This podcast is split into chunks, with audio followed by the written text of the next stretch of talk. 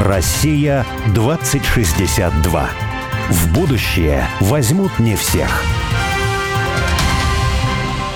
Меня зовут Борис Акимов. А я Олег Степанов. Мы авторы проекта «Россия-2062», штаба вольной мысли, цель которого создать модель позитивного и привлекательного русского будущего. Ну а 2062 это символическая дата, и считается, что в 862 году Рюрика позвали княжить на русскую землю.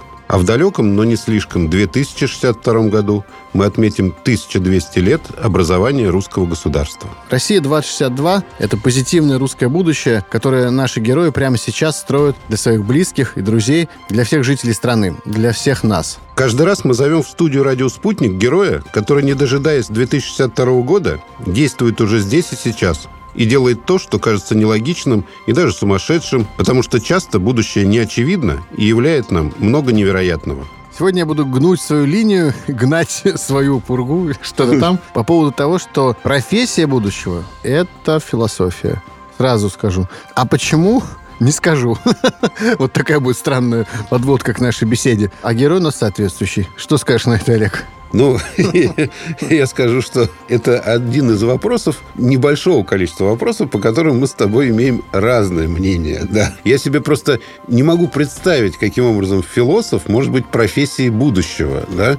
Сегодня а, но раз... я открыт, на самом деле, да, и мне это очень интересно. Поэтому сегодня мне будут объяснять и пояснять, и открывать глаза на то, каким будет э, будущее э, Главной профессии в России 2062. Да, и открывать будем глаза мы с нашим героем. То есть я кандидат философских наук Борис Акимов, герой наш, доктор философских наук и, самое главное, декан философского факультета МГУ Алексей Козырев.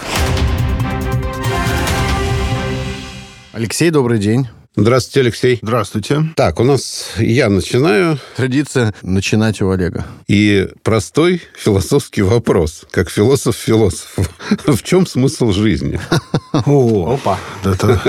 На разогрев. Наверное, смысл жизни в том, чтобы ставить э, вопрос о смысле жизни. Вот есть э, такая повесть у Гайта Газданова, называется «Вечер у Клер». И там герои беседуют, и э, один герой рассказывает о своем друге, который не мог мог решить вопрос о смысле жизни и застрелился. А он ему говорил, ну, живи просто, целуй любовницу, грусти об изменах женщин, ешь вкусную еду и не думай об этом. Но он об этом подумал и застрелился. Но все-таки герой потом говорит, ну, все равно этот вопрос надо ставить.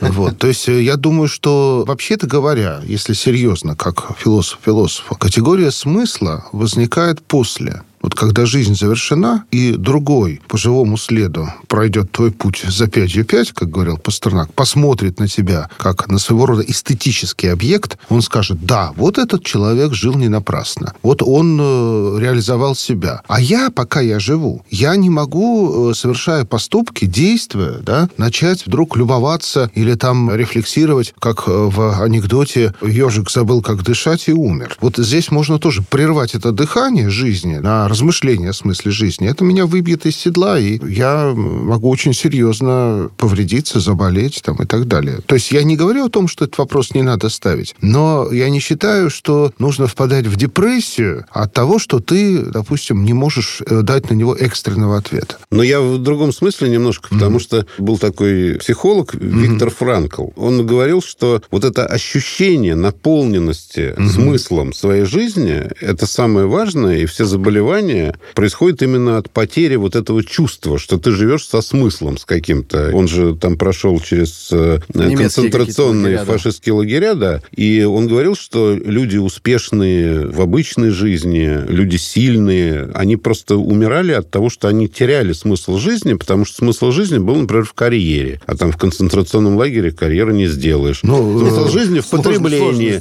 Да. Лев Корсавин, когда попал в сталинский лагерь, в Абись, да, он читал там лекции и собирал вокруг себя учеников. Вот один из самых таких известных Анатолий Ванеев. То есть он был университетский профессор, причем преподавал в Литве, в Вильнюсе, получал очень большие деньги. То есть все у него получилось. Он написал много книг. И вдруг вот так жизнь повернулась, что его арестовали и отправили в лагерь. Он читал там лекции и умер от э, туберкулеза. Ну что, мне кажется, что достойное завершение жизни. А кроме того, он писал сонеты, терцины, размышления о молитве Царстве Господней. То есть в лагере было написано немало богословских и поэтических работ Корсавина. Поэтому, наверное, это важно действительно ставить себе вопрос о том, как ты живешь. Но кроме смысла жизни, кроме смысла жизни, есть еще образ жизни, а есть еще сама жизнь. Вот у греков, у греческих философов, не было понятия смысла жизни. У них было понятие образ жизни. Вот как ты живешь? Кто ты по роду своих занятий? Чем ты занимаешься? Как день твой устроен? Одинаково или не одинаково? Встаешь ты примерно в одно и то же время? Или как Бог на душу положит? Мне кажется, что эти вещи не менее важны. Вот почему для человека религиозного, например, да, вот церковный календарь дает определенный ритм жизни. Он знает, когда какие праздники отмечать, да, что воскресенье там, надо идти в храм, там, что вечером надо прочитать молитву. То есть это дает ему определенный уклад. Ну, может быть, и нерелигиозный человек тоже по-своему этот уклад может для себя наметить. Ну, там, 21 час программу «Время» смотреть, например. Как... Спортзал с утра. Или «Спокойной ночи, малыши», как да. в детстве. Вот я знал, что в 20.15 обязательно надо Хрюшу со Степашкой посмотреть. У нас был герой такой Владимир Мартышин, директор школы в Борисоглебском районе Ярославской области, и священник к тому же еще. Он говорит о том, что надо просто жить. Помнишь, он говорит? Да. Надо просто жить, просто жить, просто жить. Он так много раз это повторяет, просто жить. Хотя понятно, что он человек религиозный, и, в общем, он живет в каком-то смысле непросто, да, все-таки ради стяжания Святого Духа, наверное. Вот вы обратили внимание, что вот эта ценность жизни, она подчеркивается, когда есть угроза что-то потерять. Вот когда, допустим, у тебя подозрение на какую-то серьезную болезнь, а потом раз, подозрение не оправдалось болезнь есть, но она не так серьезная. И ты сразу ощущаешь какую-то наполненность жизнью, что я теперь могу жить, я теперь столько сделаю, да. Ну, может быть, ты какое-то время так походишь, а потом приходишь в обычное состояние, расслабленное. Но вот э, ценность жизни, она отмечается именно, когда есть какой-то недостаток чего-то. Недостаток свободы, недостаток э, средств, недостаток здоровья. Когда все хорошо кругом, кажется, что вот так будет вечно. Получается, что тот момент, когда человек вот заново приобретает веру веру в собственную какую-то возможность дальше жить, предположим, там диагноз да, не оправдался, то не обязательно, чтобы он в этот момент э, обладал точным пониманием смысла жизни для радости. Да, вот именно, вот именно. Да-да-да. Можно просто жить для того, чтобы в рай попасть. Например, по-моему, цель хорошая. Это как для чего ты живешь? Я в рай. Я помню, меня как-то спросили... Нет, а что два... такое рай, понимаешь? Три... Рай — это тоже жизнь. Причем вот в своей полноте. Меня Больше в анкете ничего. просто спросили. 13 лет назад, когда я еще работал там в медиа-менеджментом, занимался, и у нас такая была публичная анкета от членов клуба СНОП. И вот там был вопрос, цель вашей жизни. Я написал, попасть в рай. Это публиковали там на, на сайте, хотя они были, по-моему, не очень довольны тем ответом, но, во всяком случае, думали, что это шутка. Ну, но, в принципе, для... я не шутил. Ну, это такое вот, как философы говорят, телеологическое суждение. То есть вот это в конце будет, да? Это вот не, неверующий человек может сказать, пожить при коммунизме допустим, да? Вот. Да. А все-таки э, для вот жизни, для тех, кто исповедует вот эту философию жизни, вот важнее сам процесс чем то, чем все это закончится. Поэтому даже вот э, обосновывая религиозную какую-то тему жизни, религиозный подход, я не сторонник того, чтобы обосновывать это только исходя из цели. Вот это немножко шахидскую такую философию напоминает. Тут же можно и быстрее попасть в рай, да? Вот, но ничего хорошего это никому не принесет. Я вспомнил, у меня в 90-е годы, ну, я занимался бизнесом, и нужны были оборотные средства, и мне армейский друг э, посоветовал э, человеку, который дает эти оборотные средства, говорит, ну, ты понимаешь, говорит, как тебе сказать, говорит, ты будь очень осторожен, э, как тебе сказать, ну, вот знаешь, я тебе лучше анекдот расскажу. Вот приходит мужик в банк и говорит, мне нужен миллион долларов. Ему говорят, ну, проходите, берите. Он говорит, нет, подождите, как это? Ну, какой-то договор, наверное, надо заключить. Вы даже не спросили, как меня зовут, ничего. Он говорит, ну, зачем? Как зачем? Вам нужны деньги? Да. Ну, идите, берите. Нет, подождите, так не бывает. Нужен договор, все такое прочее. Зачем? Ну, если я не отдам. А вы что, не собираетесь отдавать? Нет, я собираюсь отдавать. Ну, тогда проходите и берите. Нет, подождите, я собираюсь отдавать, но, может быть, я не смогу отдать. Вот что тогда будет? Ну, вам будет стыдно перед Богом. Так это когда еще будет? Как только не отдадите, так сразу и будет. Вот это вот история как бы о том, что... Есть разные вариации, что открывают дверь, там кладбище, вот вот те, кто не отдали, да? Нет, ну, на самом деле, если говорить все-таки про рай, то вот мне кажется, что в православии как раз все время подчеркивается, что это не только в какой-то временной перспективе, да, но это внутри человека. То есть человек начинает это чувствовать Вот. То есть он живет как бы в двух измерениях. Поэтому, конечно... То есть вот... ты к тому, что в рай можно попасть, не дожидаясь, в общем-то, конца жизни? Не, ну в А каком-то, скорее. в какой-то, в каком смысле жить в таком состоянии, я бы так сказал. Можно вокруг себя мир изменять. Э, Ведь что такое, например, вот дворянская усадьба или сад, парк э, Кускова или Абрамцева? Ну, вот это образ рая. То есть там устроено все так, как в раю. Там есть храм, там есть грот, где влажно и где парки, наяды ткут человеческие души. Да? То есть э, сама архитектоника, на эту тему много исследований написано. Архитектоника парка усадебного – это образ рая. То есть вот человек создает рай уже здесь, уже на земле. Я люблю вспоминать э, Дворянинова, вот, Андрей Тимофеевич Да. Болотов. Да. Мне рассказал директор этого музея, что э, на кладбище, где он похоронен, там есть могила его родственников. И на одной могиле написано «Болотов». Вот. А это значит, что пьяный гравюр вот, ошибся, но ударение э, вот выдержал. да, Болотов, да?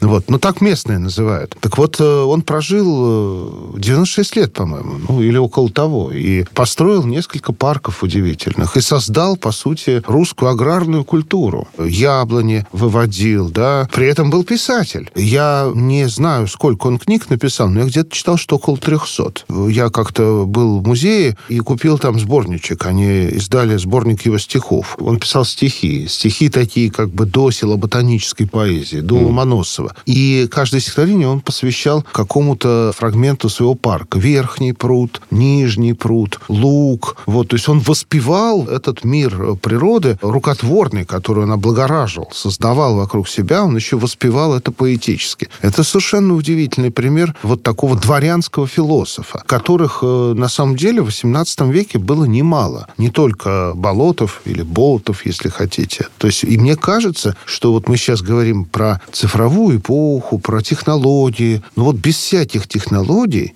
тогда человек успевал гораздо больше сделать в жизни. И, и в жизни, в экономике, в хозяйстве, и в мысли, и в философии, и в литературе. Да? То есть, э, Вопрос эффективности, Эффективности, жизни. Ну, да, это еще, да. кроме того, мне напомнило нашу такую максиму, да, о том, что ну, человек на Земле живет для того, чтобы гармонизировать все вокруг. То есть, в общем-то, он не может, наверное, рай на Земле построить, но призвание такое есть. И к нему были обращены слова, которые в Ветхом Завете, да, обладайте землею, и населяйте землю, землю. да, называйте имена животным там и так далее. Это, в принципе, завет такой, ну, гармонизировать все вокруг. И нам кажется, что вот сейчас как раз беда экологического движения, что оно говорит о том, что природу от человека надо охранять. Его не надо туда пускать. Отчуждать Вот. практически. Отчуждать. да. Ну, постгуманизм вообще говорит, что человек не есть высшее творение природы, что у него столько же прав на существование, как, например, у ковидной бактерии.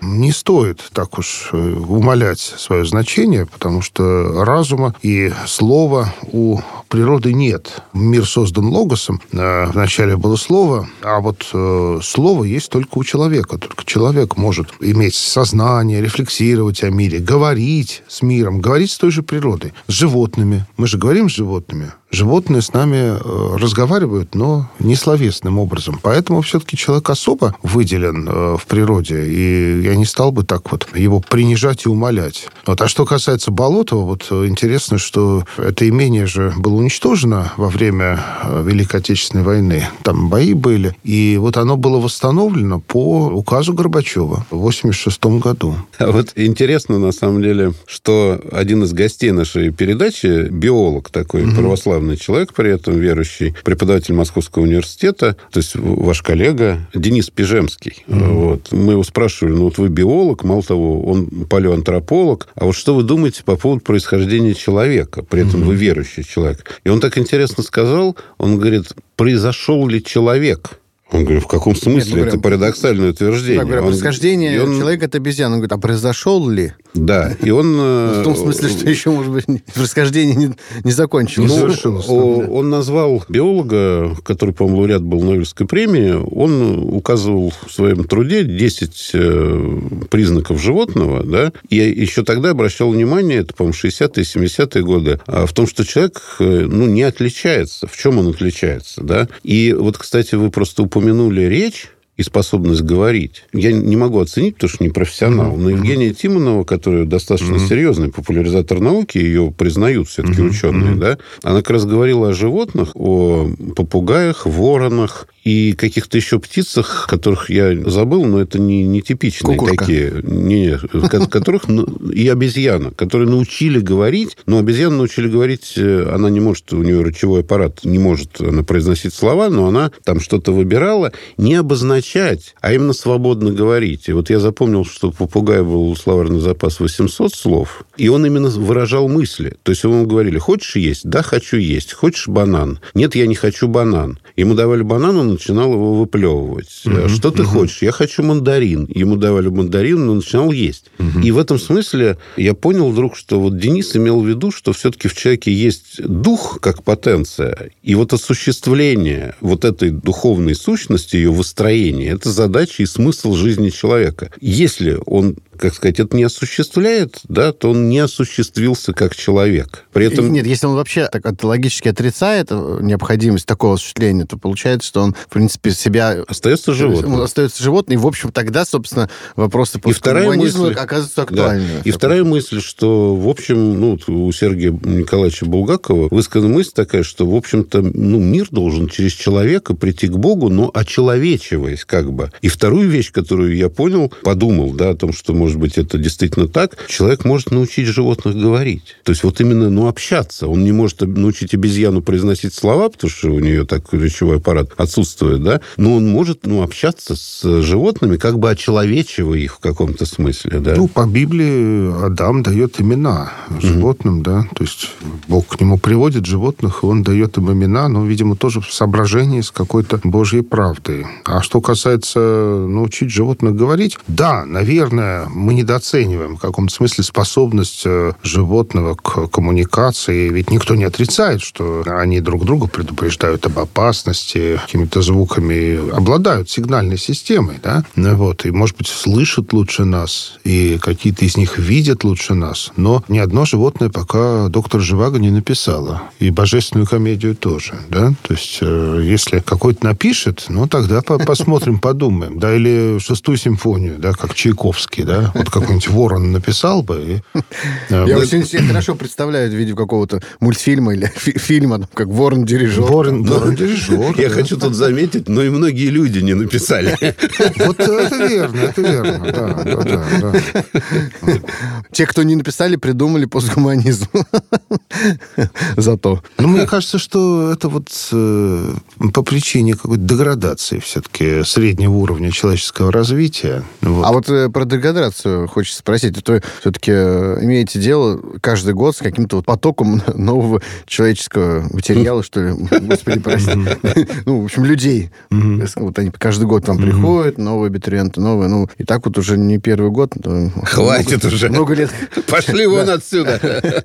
Ну да, возникает ли у вас такое желание, что хотите крикнуть «хватит», в том смысле, что вы наблюдаете прямо вот ежегодно какую-то деградацию? Или и вообще так, в принципе, вообще говорить, что вот раньше были времена, там, не знаю, были молодежь была нормальная. Нет, а... ну, все-таки в Московский университет приходят э, лучшие выпускники школ. Я считаю, что все-таки наш э, контингент достойный, и из них потом получаются и очень достойные деятели на различных нивах. Но в целом, наверное, я вот вчера студентам своим говорил, что мы писали конспекты. Мы приходили в библиотеку, и нам никто книгу не давал, допустим, того же Булгакова. Нам нужно было посидеть в читальном зале, и то, что мы вынесем, ксерокс тоже делать нельзя. Его либо нет, либо он стоит очень дорого. Вот что ты выписал к себе в тетрадку, то ты и унес. Я знал двух людей, и они оба живы до сих пор, кто в Ленинской библиотеке переписал столб утверждения истины Флоренского целиком. А это больше тысячи страниц. Неважно, как они сейчас относятся к Флоренскому, но это значит, что вот на протяжении Ненавидят, года... наверное. Э, один из них, да. Один из них, да. На протяжении года они ходили в читальном зале, там, переписывали текст от руки, что, в общем-то, входило в э, пласт вот такой традиционной культуры, потому что вот как в монастырях, перепиши шесть раз там псалтирь, допустим, да, переписал, потом смывается, потом перепиши еще раз, да. Вот. А сейчас студент смотрит э, на экран компьютера, он читает текст на экране, да, он он даже открывает этот экран с этим текстом, он его скачал, у него есть ощущение уже, что он его прочитал, что он его знает. И когда его просишь поговорить об этом тексте, он утыкается в какую-то цитату, выхватывает ее из текста и начинает вот об этой цитате говорить. То есть я им говорю, вы хотя бы в буфер копируйте там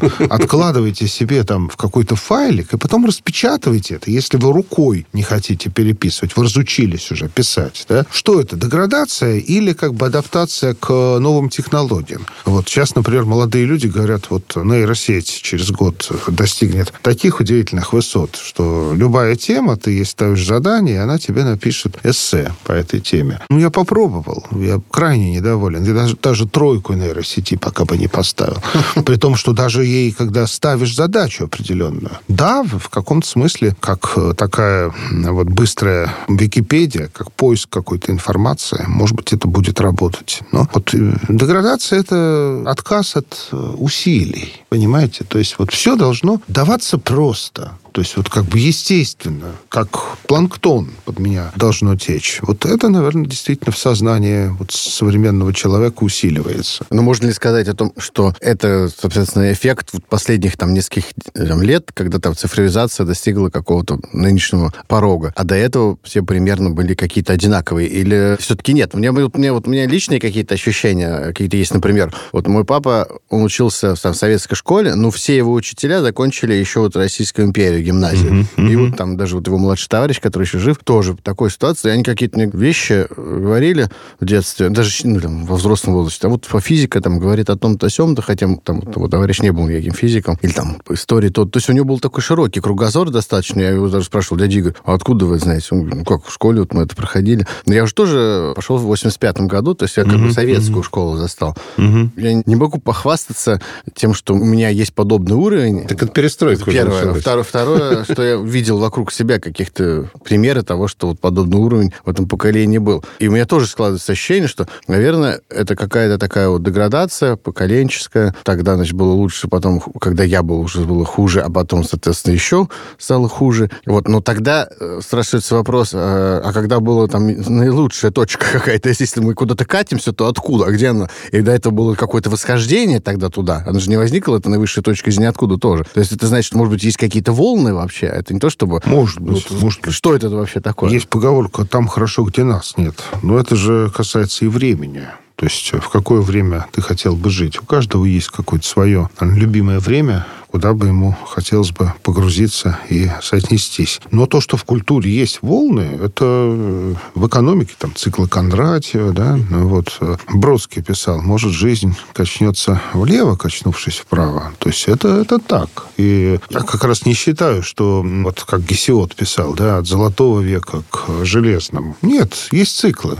определенные циклы, и может быть культурный взлет. Кстати сказать, и советская власть, которая сначала все разрушила до основания, потом поняла, что она может удержать себя только одним путем, признав ценность науки и образования. Вот и когда она стала вести политику в сторону э, укрепления университетов, да, создания академии наук, многие ученые старой формации ее приняли, за ней пошли. Потому что не только что называется, ВВП определяет состояние государства и состояние цивилизованности, да, но и вот уровень образования. Но на радио тоже, к сожалению, циклы. Сначала mm-hmm. передача, потом новости. Мы вынуждены прерываться на две минуты. Потом вернемся. Россия 2062.